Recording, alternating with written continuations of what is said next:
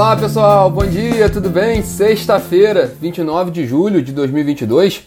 Eu sou Rodrigo Polito. Este é o Minuto Mega, nosso café da manhã energético, com os principais assuntos e os destaques do dia.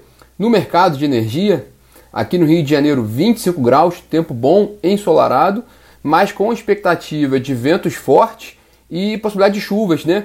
É, a partir do período da tarde, né? Bom, hoje nós temos informações para todos os gostos, né?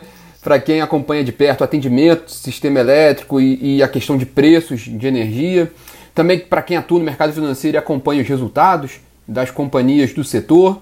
Também para quem gosta de movimentação, movimentações entre empresas, né, com fusões e aquisições.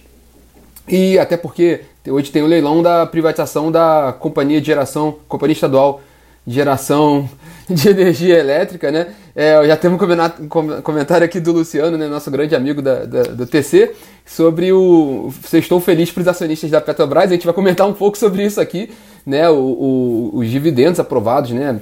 Valores vultosos, né? De dividendos para a Petrobras. Né, nesse segundo trimestre. E aliás, esse é um dos destaques, né? Os dois destaques principais do dia: o leilão do, do de privatização da Companhia Estadual de Geração de Energia Elétrica, C3EG, e a repercussão do resultado da Petrobras no segundo trimestre, né, um resultado muito forte, em linha né, com o que era esperado pelo, pelo mercado. Né? Bom, mas vamos começar pelo PMO, pelo Programa Mensal de Operação do Operador Nacional do Sistema Elétrico. Né? Hoje né, tem o segundo dia de reunião do PMO com os detalhes da operação do sistema no mês de agosto, né? E isso contribui para o processo ali de, de, de, formação do preço de energia para o próximo mês, né? Para quem trabalha muito próximo com essa questão de preços de, de mercado. Os destaques da reunião de ontem do PMO né, foram o balanço e a projeção da carga, né? O ANS atualizou esses dados, né, com uma expectativa de carga, né, de crescimento da carga de 1,5% em julho, na casa de 66,4 mil megawatts médios, né? E as projeções para agosto e setembro atualizadas. Né? Agosto com crescimento de 0,6% em relação a agosto do ano passado, chegando a 68 mil megawatts médios. Em setembro, a carga deve chegar ali perto de 70 mil megawatts médios, mas ficando 1,1% menor do que foi observado em setembro do ano passado. É, outro dado interessante colocado pelo ONS ontem, né, no, na reunião do PMO, é que o, o Sistema Interligado Nacional exportou para Argentina e Uruguai, 1.200 megawatts médios né, no mês de julho. Né, é curioso porque é um cenário completamente diferente do que a gente viu em julho do ano passado, no olho do furacão da crise de escassez hídrica. Né? Quem imaginaria que um ano depois daquele turbilhão que a gente estava passando, o Brasil estaria exportando né, novamente energia para seus vizinhos, né? Bom, a cobertura completa do primeiro dia do PMO foi feita pela brilhante Natália Bezutti e está disponível né, na plataforma, né, no site megawatt.energy e também está no aplicativo da Megawatt. Agora, às nove e meia da manhã, começa o segundo dia de reunião do PMO, com que os detalhes também nós vamos acompanhando aqui na Megawatt. E no lado das empresas, hoje tem muita coisa, né? Vamos começar pelo leilão de privatização da Companhia Estadual de Geração de Energia Elétrica do Rio Grande do Sul, a C3EG, que ocorre às 2 horas da tarde na B3. Bom, é, é um leilão, vence quem tiver feito a melhor proposta pelo negócio, né, cujo preço mínimo é de 836 milhões e 900 mil reais, né? É, em um esforço liderado pela Camila Maia, né, a Megawatt apurou que estariam no páreo a, a Auren, né, a antiga CESP, e um consórcio formado pela EDF, e a siderúrgica CSN. Bom, as empresas elas não comentam esse assunto, o que é de praxe também, porque é muito estratégico ali próximo do leilão. Né? O, lembrando que o Estado gaúcho ele tem dois terços do capital da C3EG, né, que possui cerca de 1,3 gigawatts de capacidade instalada, né, o parque de geração da C3EG. A gente também vai acompanhar de perto esse leilão com a Camila Maia lá na B3 hoje à tarde, mandando as informações todas do, do leilão, né? Bom, e vamos falar um pouquinho das empresas do setor, né? É, às 10 horas da manhã hoje tem teleconferência da ISA-CETEP, né, sobre o resultado do segundo trimestre.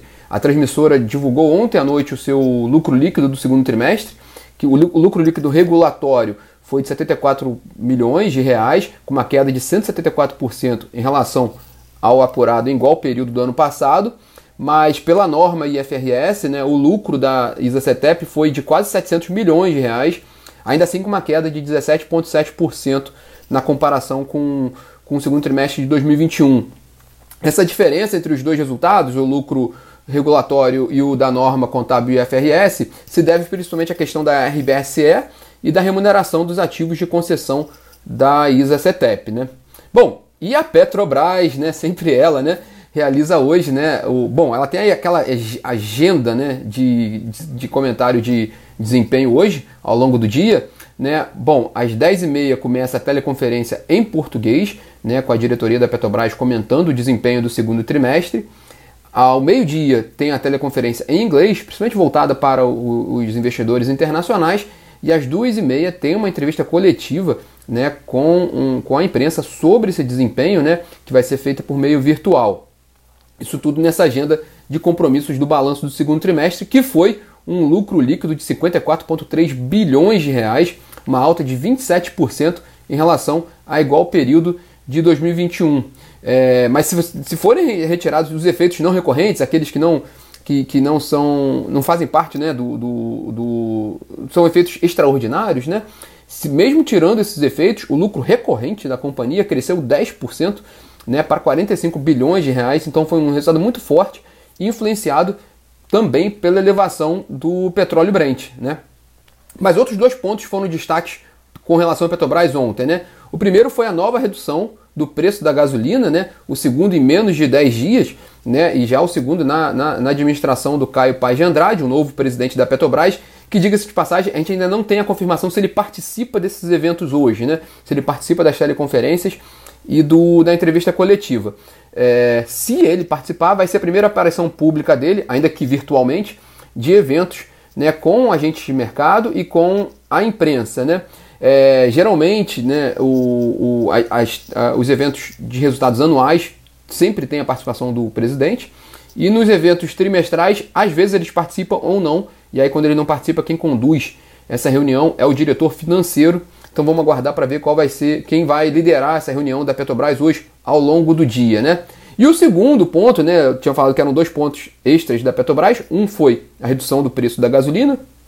E o segundo foi até o que a gente comentou logo no início aqui, né, o sextou do, do nosso amigo Luciano, foi o recorde né, do trimestral de pagamento de dividendos, aprovado ontem pelo Conselho de Administração da Petrobras, totalizando 87,8 bilhões de reais. Né? Então, um valor muito expressivo de pagamento de dividendos aos acionistas da Petrobras. Lembrando que a União, né, a, União Federal, incluindo o BNDES, vai ficar com 32 bilhões de reais desses dividendos, porque ela é a principal acionista da, da Petrobras, tem a maior participação ali para receber desse, desse montante, né? Bom, é, vamos em frente, né? Às 11 horas será a vez da mineradora Vale fazer a teleconferência, né? A companhia também divulgou o resultado dela ontem, com um lucro de 4,1 bilhões de dólares, né? Mais uma queda de 50% em relação a igual período de 2021. E hoje também saíram resultados das petroleiras norte-americanas, agora há pouco, da ExxonMobil e da Chevron, né? No caso da Exxon, o lucro no segundo trimestre cresceu quase quatro vezes, né, para 17,8 bilhões de dólares, né? E na mesma proporção de crescimento, de quase quatro vezes, a Chevron divulgou um lucro de 11,6 bilhões de dólares, dois resultados muito fortes e muito impulsionados pelo preço do Brent. A gente até havia comentado aqui ontem que o Brent fechou o segundo trimestre com uma média de 112 dólares o barril, 15% a mais do que a gente viu no primeiro trimestre, e isso tem impulsionado muito né, o, o resultado das petroleiras. A gente falou a semana inteira aqui, né? Agora, hoje, a gente falando das duas, da, da Exxon, Chevron, falando de Petrobras, mas ao longo da semana a gente falou de Shell, de Total e Equinor, todas elas com resultados muito fortes por causa do preço do petróleo. Bom, e na semana que vem tem mais balanços, né? Na área de energia tem da Engie, tem da S Brasil e na área de petróleo tem da PetroRio, entre outras companhias, e que a gente também vai acompanhando por aqui no minuto e também no site, na megawatt.energy e também no aplicativo da Megawatt. É, hoje ainda tem o último dia do workshop do Ministério de Minas e Energia com agentes do setor, né, naquele, naquele, naquela reunião para trabalhar pautas prioritárias dos mercados de energia, óleo, gás e mineração. Lembrando que o ministro Adolfo Saxida é, pretende chegar é, em 10 de novembro com 10 é, projetos de lei para encaminhar ao governo e ao Congresso. Então, hoje é o último dia dessa reunião com agentes do setor. A gente também tem acompanhado essa, essa, essa reunião e também tem informações disponíveis na, na Megawatt. E, como sempre, para quem ficou comigo até o fim do bate-papo, né, nós temos mais duas informações. É, uma foi a divulgação da pauta de reunião da, da diretoria da ANEL na próxima terça-feira, né? E vai ser uma reunião recheada de questões tarifárias, né? Com reajuste tarifário da Equatorial Pará, revisão tarifária periódica da IDP Espírito Santo e também a discussão sobre a revisão tarifária extraordinária da Amazonas de Energia. E a outra informação foi a publicação em edição extra do Diário Oficial da União de ontem, né, do edital da oferta permanente de blocos exploratórios de óleo e gás no polígono do pré-sal. Né, são 11 blocos, totalizando 1,3 bilhão de reais de bônus, né, bônus fixos. É, o, o, bônus fixo, porque é, é, é, como, é, como é no regime de partilha do polígono pré-sal, não tem como. O, o bônus é fixo e quem, a, o fator de competição é quem dá mais o óleo lucro, né, percentual de óleo lucro para a União. Né? A Petrobras manifestou interesse em exercer preferência com participação de 30% em duas dessas 11 áreas e o leilão ele deve ocorrer em dezembro caso haja manifestação de interesse de alguma companhia até 10 de agosto. Essa, esse é o modelo da oferta permanente e essa é a graça da história, né? Em vez de se fazer um, um leilão grande, cheio de áreas, é, que é caro, né? E é complicado, né? E às vezes não tem um resultado, não, não tem um resultado muito eficiente. O modelo da oferta permanente ele faz o contrário, ele lança o edital, o cardápio está lá disponível, né? Se houver uma manifestação de interesse, ele automaticamente é é, inicia o trâmite do ciclo né, com, com um leilão propriamente dito. É isso que tem que ocorrer. Se houver manifestação de interesse de companhias por alguma dessas 11 áreas, elas têm que fazer essa, é, essa, esse pedido até o dia 10 de agosto e aí a Agência Nacional do Petróleo começa a trabalhar no processo do leilão. A ideia é que ocorra em dezembro e, para terminar, isso é uma ótima notícia para o setor de petróleo e gás, porque no início do ano havia uma expectativa se haveria esse leilão ou não. Então, e, e, muitos, e muitos colocavam que seria complicado fazer esse leilão esse ano. Né? De fato, agora há uma sinalização para um leilão de dezembro, e isso é uma, é uma coisa fundamental na indústria de petróleo, porque a realização dos leilões dá um, dá um movimento de continuidade, né? Então, para, para as companhias também renovarem seus portfólios. Então, foi uma boa notícia é, que certamente vai ter uma repercussão ao longo do dia de hoje. É a Natália Bezutti que está aqui no nosso bate-papo, mencionando que na segunda-feira temos novidades, então vocês fiquem conosco na segunda-feira, né, para acompanhar. E a gente vai fechando nosso bate-papo de hoje aqui. Quem entrou depois pode, pode pegar desde o início né, o podcast, que já, já, tá, já está indo para o ar. E desejar a vocês todos uma ótima sexta-feira e um ótimo final de semana de descanso e paz. E na segunda-feira, às 9 horas da manhã, a gente está aqui de volta. Tchau, tchau, pessoal!